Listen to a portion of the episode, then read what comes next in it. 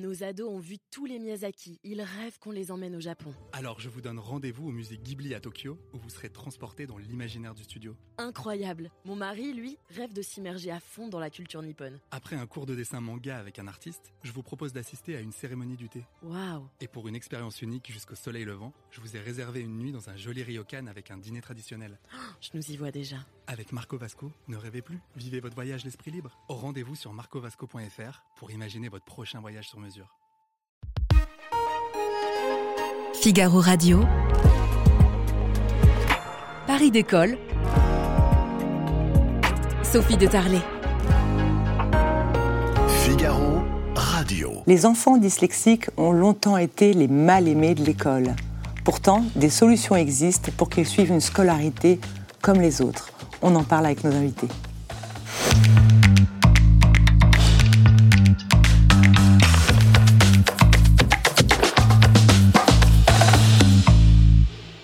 Vous êtes fondateur des écoles du CERN. Bonjour. Bonjour. Euh, François Vontron, bonjour, président de la start-up Popine. Bonjour. Et Grégoire, Grégoire Van Steenbruch, vous êtes directeur du cours du Pont de Pierre. Bonjour. Bonjour. Et Emma Ferrand, journaliste au Figaro étudiant qu'on ne présente plus. Alors Emma, est-ce que vous pouvez nous expliquer euh, ce qu'est la dyslexie? Oui, bien sûr. Déjà, bonjour à tous. Euh, la dyslexie, c'est une difficulté de lecture. Mais ce n'est pas le seul terme dont on entend parler. Il y a aussi la dysorthographie, qui est un trouble de l'expression écrite. Et puis, il y a la dysgraphie, la dysgraphie pardon, qui est un trouble de l'écriture. Aujourd'hui, on estime qu'environ 5% des élèves sont dyslexiques. La dyslexie, ça se traduit par euh, différentes difficultés. L'enfant a du mal à identifier correctement les lettres, peut avoir des confusions auditives entre le B et le P, le T et le D ou le S et le Z, alors euh, que c'est un enfant qui a une bonne audition. Il peut aussi euh, oublier de prononcer certains sons en disant la table au lieu de la table ou bien la pote au lieu de la porte. Au niveau de la lecture, les enfants dyslexiques peuvent inverser des lettres et dire une firte au lieu d'une frite, ou bien penser que 40 ans s'écrit en un seul et même mot. À cela peut donc s'ajouter la dysorthographie qui consiste à mal écrire certains mots euh, comme ça va S-A-V-A ou bien confondre la mère M-E-R et la mère M-E-R-E. Euh, et puis il y a la, dysgraphie qui consiste à mal reproduire la forme des lettres ou bien à coller des lettres sans mettre des espaces et donc à avoir un mot à rallonge plutôt qu'une phrase. En général, ces troubles sont repérés assez tôt euh, par les parents de l'enfant, mais ça peut aussi être repéré par les enseignants ou bien même par les médecins. Parfois, ça arrive aussi. Euh, en tout cas, si votre enfant de 5 ans a du mal à dire ce qu'il veut ou bien il a du mal aussi à vous raconter une histoire avec des images, là, ça peut peut-être vous mettre la puce à l'oreille. Ou bien s'il dessine aussi des bonhommes avec euh, des bras sur la tête ou bien avec une jambe par-ci par-là, euh, ça peut aussi être un indicateur. Et aussi les enfants qui ont du mal à savoir quand se situe le matin ou le soir dans la journée, où, où se situe le haut, le bas, le dessus, le, dessous. Ça peut aussi être un signe. Et puis en CP et CE1, euh, si votre enfant fait de grosses erreurs de lecture ou si la lecture est trop lente euh, et incomprise surtout, là encore, ça mérite de prêter euh, attention. Merci Emma. Euh, Hervé Glazel, quelle est l'origine de, de la dyslexie? Donc d'abord, il faut être bien précis. Hein. La dyslexie, ce n'est pas tout ce qui vient d'être dit. C'est exclusivement la difficulté d'apprendre à lire. Hein, tous les autres 10 existent, hein, euh, troubles de l'orthographe, du sens du nombre, euh, troubles du langage. Donc, il euh, faut faire attention à la définition. Par ailleurs, en fait, l'origine. L'origine, euh, on a d'abord compris que c'était un trouble dit neurologique développemental. Ça veut dire que le cerveau de l'enfant va se développer de manière atypique et quand il va être exposé aux stimulations liées à la lecture, il aura du mal à s'approprier les règles, par exemple, de correspondance entre les graphèmes, les groupes de lettres et les sons. Hein. Euh, donc ça, c'est effectivement euh, un trouble qui va émerger au cours du développement de l'enfant. Hein. C'est pas quelque chose qui est acquis brutalement euh, et qui va finalement révéler une difficulté ou une atypie de structuration du cerveau et spécifiquement des aires dédiées à l'apprentissage de la lecture. Une fois qu'on a dit ça, il est difficile ensuite de pouvoir dire quelle est la cause. On peut très finement décrire le phénomène. On peut même savoir les différents types de dyslexie qui existent. En revanche, ce qui est difficile, c'est de comprendre l'origine. Alors, on a dit que c'était neurologique. Est-ce que c'est une question d'organisation des réseaux? Est-ce que c'est une question de neurotransmetteurs? Est-ce que c'est une question de, connexion à, à, à, longue distance en fait dans le cerveau? Aujourd'hui, ça reste encore un domaine de la recherche. C'est une origine génétique? Alors, on sait qu'il y, a, qu'il y a en fait des éléments de génétique. Donc, quand on dit génétique, ça ne veut pas dire qu'il y a un gène qui est en charge, mais que ça peut être polygénique et que c'est l'addition d'un certain nombre de, mutations qui va créer la difficulté euh, de lecture. Mais c'est effectivement un trouble qui peut être dit héritable, c'est-à-dire qu'il existe des familles de dyslexiques euh, et donc une héritabilité de génération en génération en fait de ce trouble. Merci. Euh, François Vontron, vous vous êtes penché aussi sur la question. Vous avez créé une société pour justement aider les familles de dyslexiques. pourquoi vous êtes intéressé au sujet? Principalement pour la question à la base de la passion de l'éducation et de la musique. La musique, c'est un stimulant qui est extrêmement fort en fait, dans le développement et dans le fonctionnement cognitif de l'enfant. Et on s'est intéressé à la base dans le projet de recherche qu'on menait à l'école polytechnique sur les liens entre apprentissage musical et fonctionnement cognitif de l'enfant. Donc on a mené des recherches sur la manière dont on pouvait utiliser l'apprentissage musical, en particulier du rythme, pour venir en aide aux enfants dyslexiques. La question de la segmentation, en fait, notamment des mots, comme vous le mentionnez, est vraiment extrêmement importante dans ces troubles de la lecture. Et l'apprentissage, en fait, par le rythme, vraiment permet de travailler des sous-jacents de la lecture et l'écriture. Euh, Grégoire Van Senbrugge, euh, vous avez créé une école pour les dyslexiques euh, qui vient en aide à, des enfants plutôt en difficulté. C'est une école privée hors contrat. Qu'est-ce que vous proposez exactement? Absolument, il y a dix ans, on a créé le cours du Pont de Pierre. Le cours du Pont de Pierre, c'est une école privée hors contrat pour les élèves qui commencent à, sortir du système classique. Les, causes sont, assez variables. Hein. Il y a la phobie scolaire, la précocité intellectuelle, le trouble d'attention et les troubles 10, avec en particulier la dyslexie, qui souvent est sous-jacente à, ce, décrochage ou cette voie de décrochage. Et ce qu'on propose au cours du Pont de Pierre, c'est un accompagnement individualisé de, chaque élève. Donc euh, chaque élève est pris à part. Il a un précepteur. Un précepteur gère entre 1 et, six élèves à la fois. Il a son emploi du temps dans lequel on va euh, prendre en compte sa, fatigabilité, son rythme. On va le faire travailler le matin les, matières fondamentales, enfin fondamentales sur le plan scolaire. Et l'après-midi, on va être plus dans le sport et les soft skills. Donc on va le faire travailler là où ils sont très bons, c'est-à-dire souvent ils sont très très bons à l'oral. Donc on va faire du théâtre, on va faire des ateliers d'éloquence, des choses comme ça, pour euh, les valoriser. Et puis on sait que dans le monde de l'entreprise, ces compétences sont aussi euh, très importantes. Donc voilà, donc l'organisation du Pont de Pierre individualise tout et permet à ces enfants de travailler là où, on a besoin de, les retrouver. Et après, on adapte nos supports pédagogiques. Par exemple, on, fait un espace 1,5, ils ont droit à un ordinateur, surtout pour les dyspraxiques. Euh, ils ont droit à à plein d'outils qui existent déjà sur le marché ou qu'on crée nous-mêmes en créant nos supports parce qu'on sait qu'on euh, ne veut pas les mettre en double tâche. La double tâche est vraiment un des éléments les, plus durs pour les enfants 10. C'est-à-dire la double tâche La double tâche, c'est-à-dire recopier au tableau. Par exemple, typiquement, là, il faut lire au tableau, il faut recopier. Quand on a un trouble dysgraphique ou, ou dyspraxique avec des difficultés de mobilité fine, on les met dans des, des, situations vraiment compliquées et ils perdent le sens de ce qu'ils lisent. Alors ce qu'il faut, c'est qu'on va faire un travail que de lecture ou un travail que d'écriture. On va essayer de dissocier ça pour éviter euh, de les mettre en difficulté. Euh, Emma, il y a une méthode qui a été inventée par euh, une orthophoniste, hein, c'est ça? Oui. Qui est très célèbre, qui est très ancienne, qui a été inventée en France. Est-ce que vous pouvez nous en parler? Bien sûr, c'est la méthode Suzanne Borel-Maisoni. Euh, c'est une méthode phonétique et gestuelle. Avant d'être enseignée aux enfants, cette technique qui est née en 1949 était utilisée par cette spécialiste du langage pour les personnes qui avaient besoin d'une rééducation orthophonique. mais finalement, elle a aussi trouvé son succès auprès des tout petits grâce au livre Bien lire et aimer lire. Euh, le livre, il est signé euh, Clotilde Sylvestre de Sassy, qui est une institutrice qui est devenue proche collaboratrice de Suzanne Borel-Maisoni, euh, et qui était persuadée que cette méthode, justement, aurait toute sa place à l'école. alors, l'objectif de cette méthode, c'est quoi? C'est d'associer à chaque phonème, donc à chaque son, un geste. Par exemple, pour faire le son O, il suffira euh, de fermer sa main comme ceci. Euh, pour faire un son A, il suffit d'ouvrir sa main et de la poser à côté de son visage. Pour un I, c'est un doigt en l'air et ça marche aussi avec les consonnes. Par exemple, pour faire un S, il suffit de dessiner un S. Ce qui fait que, par exemple, pour le mot oiseau, on va faire un O, A, S et O. Euh, et cette, méthode, elle favorise l'apprentissage parce qu'elle est très utile au niveau de la mémoire auditive, mais aussi au niveau de la mémoire visuelle. Mais pas que, au niveau de la mémoire kinesthésique aussi, donc la mémoire du mouvement.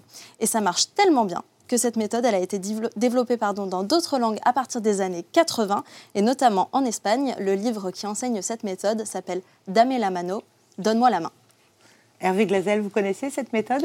Oui, bien sûr, c'est une méthode traditionnelle de renforcement de l'apprentissage de la lecture, hein, puisque l'idée, c'est finalement d'associer autre chose, donc un geste, pour réencoder, pas exclusivement par euh, euh, le regard ou euh, par le son, finalement, ce lien entre graphème et phonème.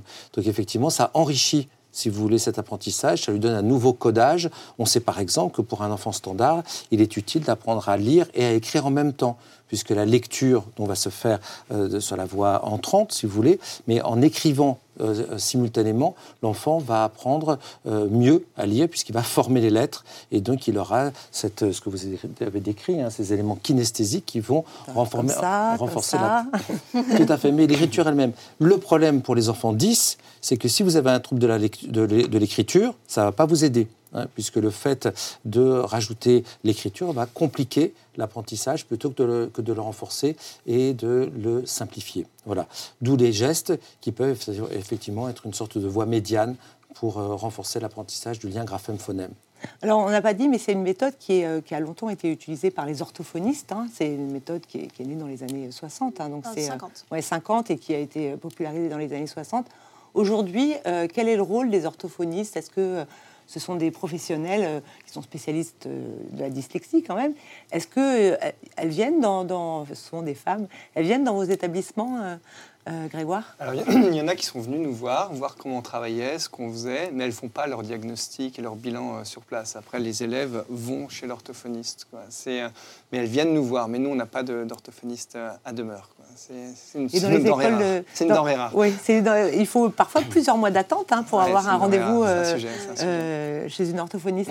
vous travaillez avec des orthophonistes? Est-ce que euh, est-ce que vous trouvez que leurs méthodes sont, euh, bonnes sont, euh, Absolument, oui, oui. On a un partenariat régulier avec des orthophonistes, hein, sur site ou à distance, qui vont évidemment appuyer si vous voulez, les, progrès de l'enfant. Hein, puisque l'idée, c'est, pour aider un enfant 10, il y a deux stratégies. Hein. c'est stimuler ce qui marche moins bien, Hein, et c'est ce que va faire un professionnel de santé, entraîner ce qui marche moins bien. Euh, donc très spécifiquement, c'est pour ça que le diagnostic est clé. Faire un bilan et mettre le doigt sur le type de dyslexie, c'est fondamental hein, pour ne pour pas mélanger, par exemple, des troubles finalement du regard ou de la position des lettres avec une question vraiment phonologique pour pouvoir agir au bon niveau euh, nécessaire. Euh, mais aussi à l'école, la vraie stratégie, c'est le contournement, hein, parce que les progrès seront ce qu'ils seront en stimulation, il ne faut pas l'éviter, euh, mais par ailleurs, en fait, pour que l'enfant puisse continuer à progresser au même rythme que les autres, il faut pouvoir l'aider à contourner ses troubles de façon à lui permettre de développer son plein potentiel en dépit de sa difficulté. Alors justement, à l'école, il existe des programmes hein, pour aider les enfants dyslexiques, alors euh, plusieurs, mais notez le PPA. Hein, euh, il y a beaucoup de cycles dans l'éducation nationale. Euh, est-ce que euh, ça ne suffit pas pour les Pourquoi finalement les parents viennent vous voir C'est pas c'est pas, pas suffisant? Le, PAP, il y a plusieurs formules. Hein. Le PAP, plan d'accompagnement personnalisé, est en fait un, document ou, qui va qui va se négocier entre l'école et la famille. Hein, autour de l'enfant pour se dire voilà comment on va aider cet enfant à, progresser. Mais il n'empêche que les enseignants ne sont pas des professionnels de santé, ne sont pas des neuropsychologues, connaissent effectivement ces troubles, mais ne sont pas forcément équipés euh, pour aider spécifiquement euh, leurs élèves. Donc ça crée finalement euh, un certain nombre de tiraillements hein, qui font que finalement, en dépit de la mise en place de ces aménagements qui sont souvent en fait très précieux, finalement les progrès ne sont pas à ce point. voilà, parce que souvent, enfin, l'école quand même propose alors des aménagements hein, du temps des examens pour le brevet, le bac et même euh, le cours de l'année. Euh, donc on peut avoir un peu plus de temps que les autres lorsqu'on est diagnostiqué dyslexique, mais on peut aussi euh, avoir un ordinateur. Est-ce que bah, vous avez créé votre école, ça suffit pas finalement? Parce que l'école a beaucoup progressé pour les dyslexiques. Alors, Dans les années 60, il faut se souvenir que les, en fait, ben, ces enfants étaient condamnés à ne pas faire d'études du tout. Mm. Absolument. l'école a progressé, les aménagements aux examens sont, sont, vraiment bien faits et fonctionnent bien. Maintenant, quand on gère une classe de 30, ce qui est le cas dans le public ou dans le sous-contrat, c'est compliqué d'avoir une attention particulière pour 1, 2, 3, 4, 5 élèves, 10 sur 30. Vous voyez, donc c'est euh, là, là-dessus, ils viennent dans nos écoles parce qu'on a, on a des, plus petits effectifs et puis pour le coup, on forme beaucoup nos, enseignants parce qu'on a une, proportion d'enfants 10 supérieure à, ce qu'on peut, retrouver ailleurs. Donc on, applique des méthodes et c'est ça que les familles, viennent, chercher. viennent chercher. Alors il faut savoir que quelque part, ça nous paraît très pertinent en fait de créer une respiration dans la scolarité de l'enfant, mais ce sont des enfants qui ont toute leur place en inclusion scolaire. Mm. Mais une fois équipés des outils de leur indépendance en classe. C'est-à-dire que s'ils sont totalement dépendants de l'enseignant, voire de l'aide de l'aide humaine, bah, finalement, euh, ça va être assez compliqué pour eux de trouver la voie de l'autonomie et de pouvoir euh, apprendre à apprendre. D'où l'idée, hein, une des stratégies qui nous paraît pertinente, c'est de leur donner ces outils, de les entraîner intensément à les utiliser et de repartir ensuite dans le système ordinaire équipés des outils de leur indépendance en classe. Et ça, ça veut dire qu'à ce moment-là, le PAP et le PPS euh, euh, va être particulièrement pertinent parce que les enfants vont devenir des partenaires en fait de, ces- de cette négociation avec le système scolaire et non pas simplement dépendants de la bonne volonté de l'environnement adulte. Euh, François Ventron, euh, est-ce que vous pouvez nous expliquer un petit peu en quoi consiste euh, euh, bien justement. Poppins, c'est un des outils, c'est un outil, pas un outil de compensation ou d'adaptabilité entre guillemets pour l'école, ça va être plus sur le versant de la santé. C'est un outil qui est utilisé par les orthophonistes, principalement comme c'est vraiment celles qui sont en première ligne, pour permettre qu'il y ait une, une question d'intensité dans les rééducations.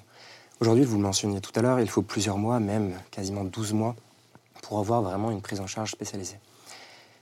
Une fois qu'on a passé cette barrière-là, vous imaginez bien qu'avec les orthophonistes qu'on a sur le terrain, on n'est pas capable d'avoir 3, 4, 5 rééducations. Et c'est ce que recommande aujourd'hui le Collège français d'orthophonie, d'avoir pour l'enfant 3 à 5 pratiques d'exercice quasiment donc quotidiennes à la maison. Donc c'est ce qu'on essaye d'apporter avec donc Poppins, qui est sous la forme d'une Et que application. les parents peuvent utiliser, en fait. Tout à fait. Ce n'est pas forcément lié à une école ou à une orthophoniste. Exactement. C'est alors on se met vraiment dans le cadre du parcours de soins. Donc c'est quand même avant tout les orthophonistes qui sont un peu les garants et garantes du coup vraiment de l'utilisation et donc qui prescrivent avec des guillemets forcément cet outil qui est une application reconnue comme dispositif médical dont on a fait la démonstration du bénéfice clinique qui leur permet d'avoir des exercices à la maison de manière quasiment quotidienne. C'est un renforcement en quelque sorte de la pratique de l'orthophoniste qui leur permettrait du coup d'arriver un peu plus vite dans leur euh, Et le, rééducation. le lien avec la musique? Le lien avec la musique, donc il est double. Une grosse partie de l'application vient travailler donc le rythme et donc la segmentation des mots. L'idée derrière, c'est vraiment de faire travailler la phonologie de l'enfant et donc la capacité derrière à plus facilement lire. On a démontré dans un essai randomisé contrôlé, donc on avait deux groupes Vous de êtes 80 chercheur, hein, je ne l'ai pas dit, mais... Je, ouais, je suis, enfin, j'ai mon travail à la base. Ce projet est un travail de recherche de l'école polytechnique et d'un laboratoire à Marseille qui ont fusionné. Donc, on, on s'est consacré les cinq dernières années sur ce sujet-là. Et donc, on a mené un essai randomisé contrôlé qui a pu permettre de mettre en évidence une amélioration de la lecture, tant sur le versant de la vitesse que de la précision. Et depuis, on a rejeté toute une deuxième couche qui sont plutôt des jeux de langage écrit. Donc des jeux qu'on va plutôt retrouver classiquement dans des cabinets d'orthophonistes, mais pour vraiment faire en sorte qu'il y ait cet accompagnement à la maison. Ouais. Ce deuxième sujet, il est très important, faire en sorte du coup vraiment qu'on puisse avoir de l'intensité à la maison et idéalement d'avoir de la prévention en termes de santé pour faire en sorte que l'enfant puisse avoir un outil avant euh, d'arriver à passer toute la file d'attente chez les orthophonistes. C'est un, peu ce qu'on peut voir dans le, dans le cas des enfants bègues aussi, avec euh, ce travail avec la musique. Il y a tout un travail au niveau des- du bégaiement, effectivement, mais pour le coup, là, on est encore vraiment au stade de la recherche et on ne dispose pas suffisamment de preuves pour pouvoir vraiment euh, avoir des revendications cliniques sur le sujet. Hervé Glazel, dans les écoles du CERN, vous utilisez quel outil? Alors on utilise justement, je le disais, hein, nous sur la partie scolaire, des outils de contournement hein, pour éviter à l'enfant de, de- constamment se confronter à son trouble, à sa difficulté ou parfois à son impossibilité de lire.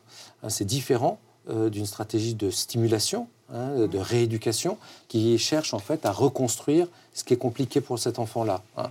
Donc en fait, nous on est convaincus qu'il faut une double stratégie, une stratégie à la fois de stimulation, mais aussi en fait une stratégie de contournement, parce que le délai en fait euh, nécessaire pour que finalement euh, l'enfant arrive à lire par exemple à la même vitesse que ses pairs euh, peut d'abord être inconnu à l'avance Ouais. euh, et puis par ailleurs en fait peut être long.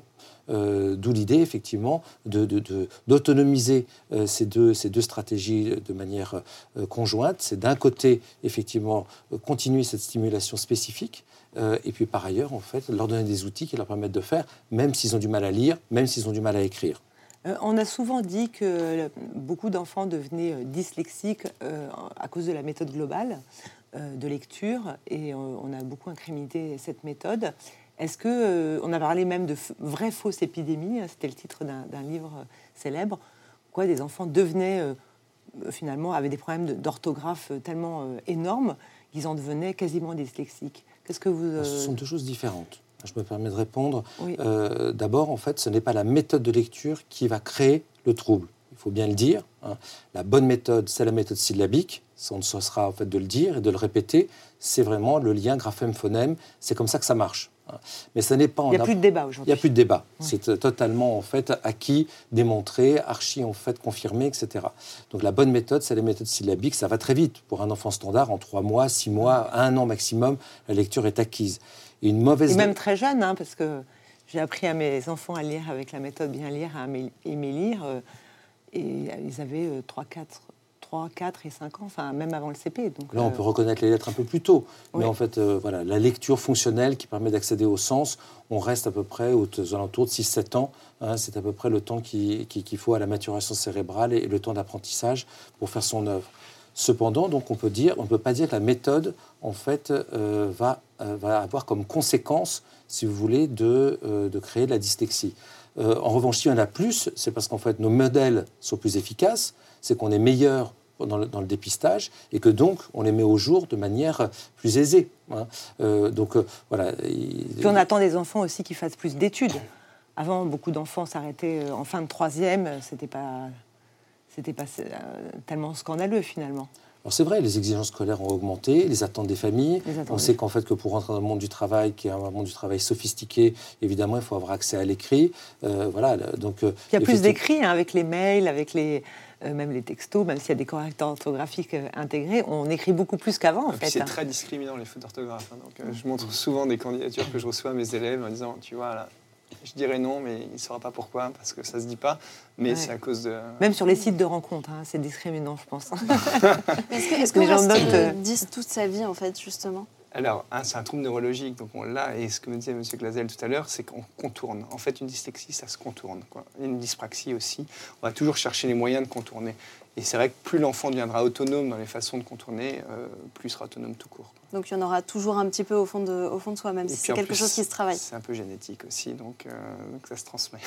Mais il y a quand même un message d'espoir, hein, puisque quelque part, c'est pas du tout la même chose un enfant de 6-7 ans qui, a- qui est très à la peine pour apprendre à lire et un, un adolescent de 16 ans euh, ou un adulte, si vous voulez, qui, en grandissant, non seulement bah, il y aura eu en fait de l'orthophonie, il y aura eu des stratégies de contournement, il y aura en fait des choix d'orientation, euh, il y aura des, des stratégies de lecture qui vont se mettre en place, etc., et qui permettront à l'enfant, en fait, à l'adulte, d'être moins gêné en fait par son trouble. Donc l'impact fonctionnel, hein, puisqu'on parlait bien de deux éléments euh, clés pour la lecture, c'est vitesse et précision, mais un troisième paramètre, c'est la fonctionnalité de la lecture. C'est-à-dire qu'est-ce que je fais de l'acte de lire?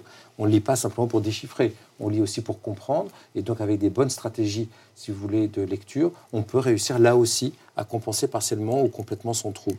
Est-ce qu'il y a des carrières euh, à privilégier lorsqu'on est dyslexique euh, Qu'est-ce qu'on fait finalement? Est-ce qu'on forme les dyslexiques sont plus, euh, plus couramment des, artistes euh, Parce que comme euh, ils ont du mal à écrire et à lire, ils dessinent peut-être mieux. Enfin, est-ce qu'il y a des carrières ou peut-être plus de musiciens J'en sais rien.